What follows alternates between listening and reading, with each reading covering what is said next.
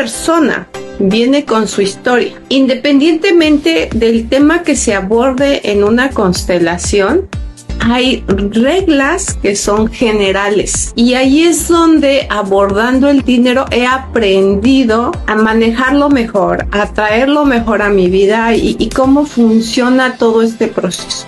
El dinero tiene ciertos principios. Al dinero le gusta descansar, porque el dinero todo el tiempo está circulando, circulando, circulando. Cuando descansa, si había un billete de 20 pesos, llegaba otro billete de 20 pesos. Y como todo es atracción, esos otros 20 pesos atraía otros 20 pesos. Y esto hacía que se multiplicara el dinero cuando está descansando. En ese estado de reposo va a atraer más